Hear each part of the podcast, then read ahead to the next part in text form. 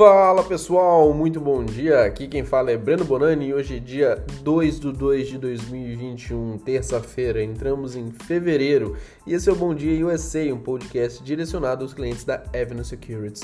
Vamos falar do fechamento de segunda. Os mercados americanos eles encerraram ontem em alta, né, com os investidores ficando mais calmos aí depois das altas fortes na semana passada que a gente teve das ações como GameStop, GME, Nokia, código NOK e AMC, né, o código AMC.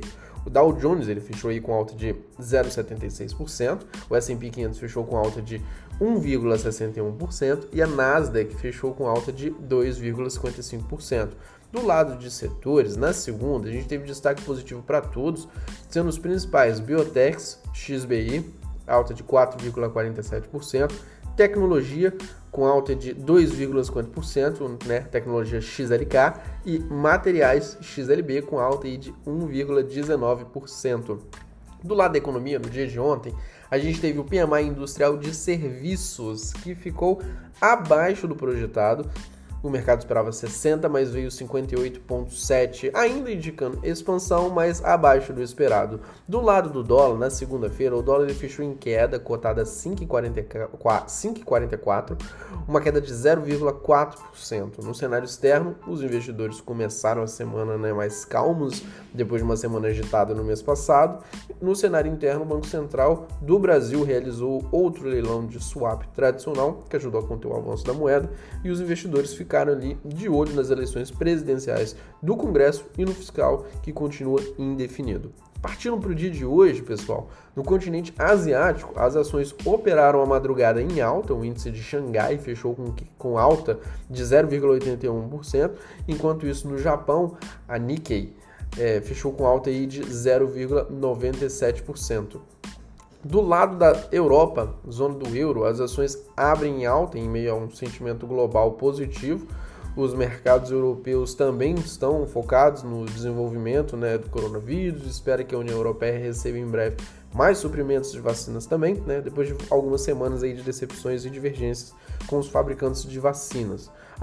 A Eurostox operava em alta de 1,58%, hoje 7h30 da manhã do horário de Brasília, enquanto isso a CAC 40, índice francês, operava com alta de 1,78% e a DAX, índice alemão, com alta de 1,25%. Do lado dos principais futuros americanos, também amanheceram em alta, com o futuro da S&P 500 subindo 0,83% e o futuro do Dow Jones subindo 0,74% hoje, 7h30 também da manhã.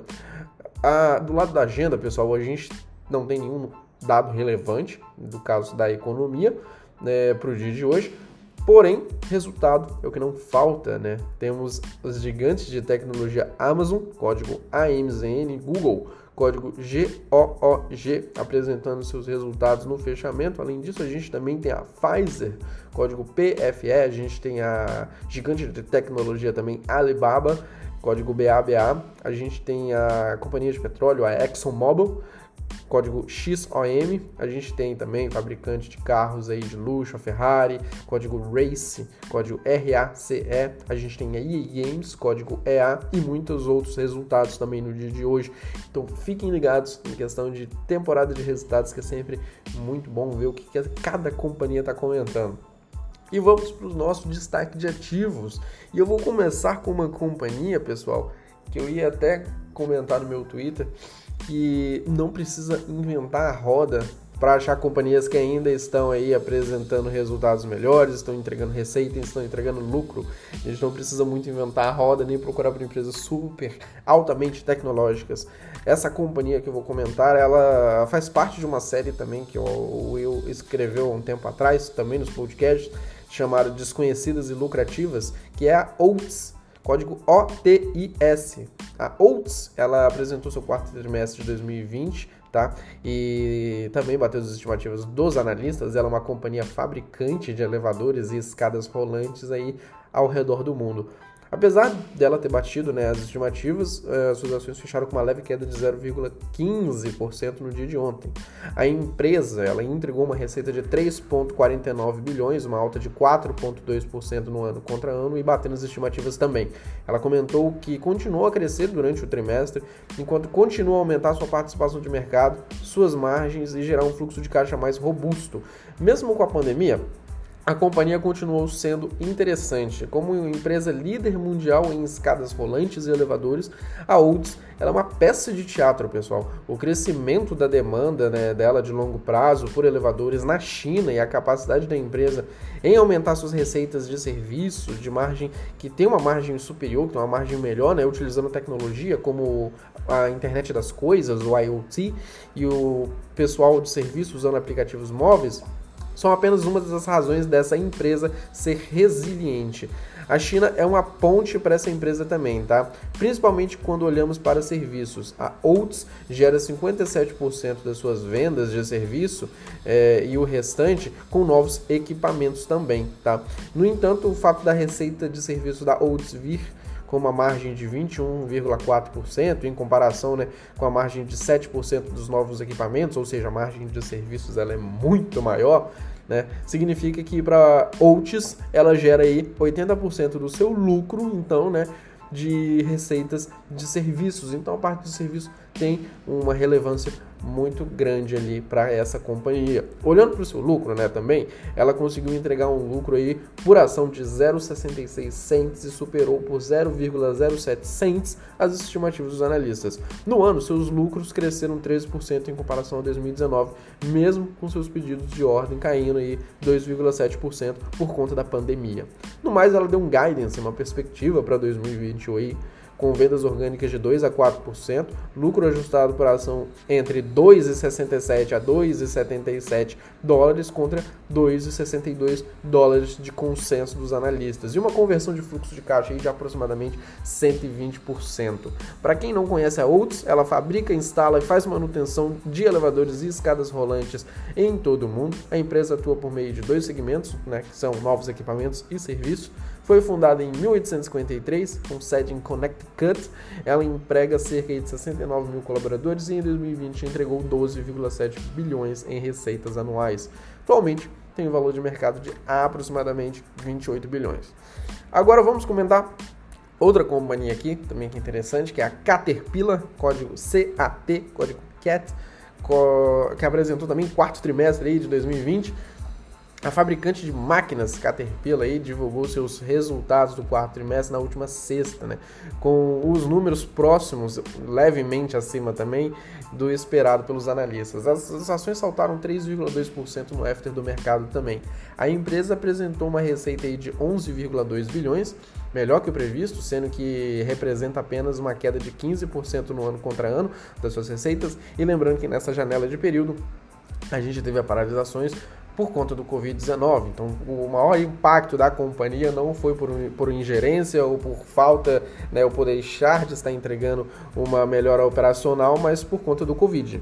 O lucro líquido do quarto trimestre caiu para 780 milhões ou 1,42 dólares por ação de 1,1 bilhão, né, ou 1,97 dólares aí por ação no trimestre do ano anterior. A Caterpillar diz que queda nas vendas foi principalmente devido ao menor volume de pedidos, menor demanda dos usuários finais por equipamentos de serviços e estoques dos seus revendedores. As vendas da indústria de construção no quarto trimestre também caíram 10% no ano contra ano. Nas indústrias de recursos naturais caíram 9% e na área de energia e transporte caíram 19%. Apesar dos números negativos na comparação anual, a empresa continua sendo lucrativa e, às vezes, e as vendas caíram menos que o esperado. A empresa ainda declarou que atingiu uma margem de lucro operacional estabelecida durante o Dia do Investidor de 2019, mesmo em um ambiente né, que foi desafiador como o ano de 2020. Nos últimos 12 meses, as suas ações valorizam valorizam aí, né, no caso, 35,07%. Para quem não conhece a Caterpillar, ela é uma empresa multinacional aí de origem americana que fabrica máquinas, motores, veículos pesados voltados principalmente para o mercado agrícola, construção civil e mineração. Ela é conhecida pelas suas máquinas amarelas. Se você quer saber um pouco mais, né, É, a empresa faz parte da nossa seleção Avenue também, então só acessar lá na nossa sala de análise, você consegue acessar o nosso mini report sobre seleção Avenue, onde a gente dá lá sete ideias de investimento. Cada ideia de investimento tem cinco ativos, 35 ativos aí para você já começar 2021 aí com mais ideias, tá, sobre o mercado americano. Se você quer entender um pouco mais, né, é só acessar lá e fazer o download do nosso mini report completo. Então, vou comentar agora também, para finalizar e não tornar muito mais extenso o podcast, a companhia Mondelez, código MDLZ, também apresentou o quarto trimestre de 2020, acabou passando despercebido e eu resolvi pegar ela e apresentar para vocês. Ela também que superou as estimativas tanto da receita, né, quanto da parte do lucro ali com uma forte demanda por lanches no quarto trimestre. Ela apresentou seus resultados no dia 28 do mês passado, né? Mas como eu comentei, acabou passando um pouco despercebido e eu tô resolvendo comentar ela, sendo que algumas das marcas, né, as, vocês devem até conhecer, mas talvez não saibam, né, ou não sabiam da existência da Mondelez por trás delas. A Mondelez superou as estimativas aí, foi impulsionado pela maior demanda por lanches e biscoitos, principalmente da sua marca Oreo, tá? Em mercados desenvolvidos. Então temos o primeiro produto conhecido aí, que são os biscoitos Oreo. Quem não conhece, só dá um Google aí, você já deve ter visto, tá? Em algum supermercado esse biscoito. A receita líquida de segmentos dos mercados desenvolvidos da empresa cresceu 10,3% para 4,82 bilhões. A receita subiu também para 7,3 bilhões de 6,91 bilhões um ano atrás, tá? Quando a gente olha no ano, batendo as estimativas médias aí dos analistas. As vendas orgânicas aumentaram em 4,5% também na América do Norte e as vendas orgânicas também foram positivas nas outras regiões, sendo ah, na América Latina cresceu 1,2%, na América Central aí cresceu 3% e na Europa cresceu 3% também. Com as novas restrições impostas lá na Europa e na América do Norte também para conter né, o aumento das infecções, isso acabou por forçar os consumidores a ficar em casa durante a temporada de férias também né, e estocar mais chocolates e mais lanches. A companhia ela também foi esperta porque a fabricante de chocolates da Cadbury, outra marca que compõe o portfólio né, da Mondelez, investiu pesado em marketing digital aí, nessa esteira da pandemia que a gente vivenciou, colaborando com a cantora Lady Gaga, inclusive, tá, para lançar Oreos de edição limitada, além de se adaptar às preferências do consumidor, né, que ficou mais em casa, adicionando mais pacotes familiares nos Estados Unidos e desenvolvendo um pacote de e-commerce de maior porte. Apesar desses esforços né, e da receita ter crescido durante o ano de 2020, a gente viu que o lucro por ação teve uma queda de 8,2 no ano passado, ficando em 2,47 dólares, mas acima, tá? Melhor do que o esperado pelos analistas. O fluxo de caixa das operações também ficaram em 4 bilhões, praticamente em linha com o ano anterior,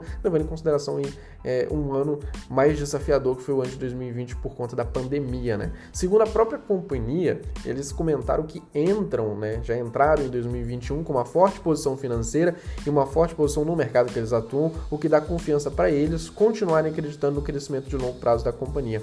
Para quem não conhece a Mondelez, ela é uma fabricante aí que comercializa lanches, né, é, bebidas e doces ao redor do mundo. Algumas de suas marcas mais conhecidas, até pela gente mesmo, né, que mora aqui no Brasil, são os biscoitos da Oreo, o chocolate Cadbury, tem o biscoito Clube Social, a bala Halls, aquela bala refrescante, chocolate Lactia, Milka, suco Tang, chiclete Trident e muito mais. Tem outras marcas também que ah, compõem né, o portfólio dela que eu vou ficar aqui um bom tempo falando se eu fosse ficar. Mas ela foi fundada aí no ano de 2000, tem sede em Chicago, ela emprega cerca de 80 mil colaboradores e em 2020 entregou 26,5 bilhões em receitas anuais. Atualmente tem um valor de mercado de aproximadamente 79 bilhões. E pessoal, vou ficando por aqui. Comentei três resultados. Hoje tem sala de análise comigo 9h30, tá? Eu vou falar um pouco mais dos resultados que eu comentei aqui e falar também de, de três trends três tendências para o setor de games de 2021, que eu preparei um mini report que inclusive vai começar a aparecer em alguns noticiários, algumas reportagens, mas vou passar em cima tá, dessas três tendências que eu estou vendo para 2021 em cima do setor de games para vocês. Então fiquem ligados hoje na nossa live 930. Quem quiser me seguir nas redes sociais, meu Instagram é Breno Bonani, meu Twitter é Breno Bonani. Lembrando que Bonani é B-O-N-A-N-I. Por fim, desejo a todos aí um excelente dia, uma ótima semana e um forte abraço, pessoal.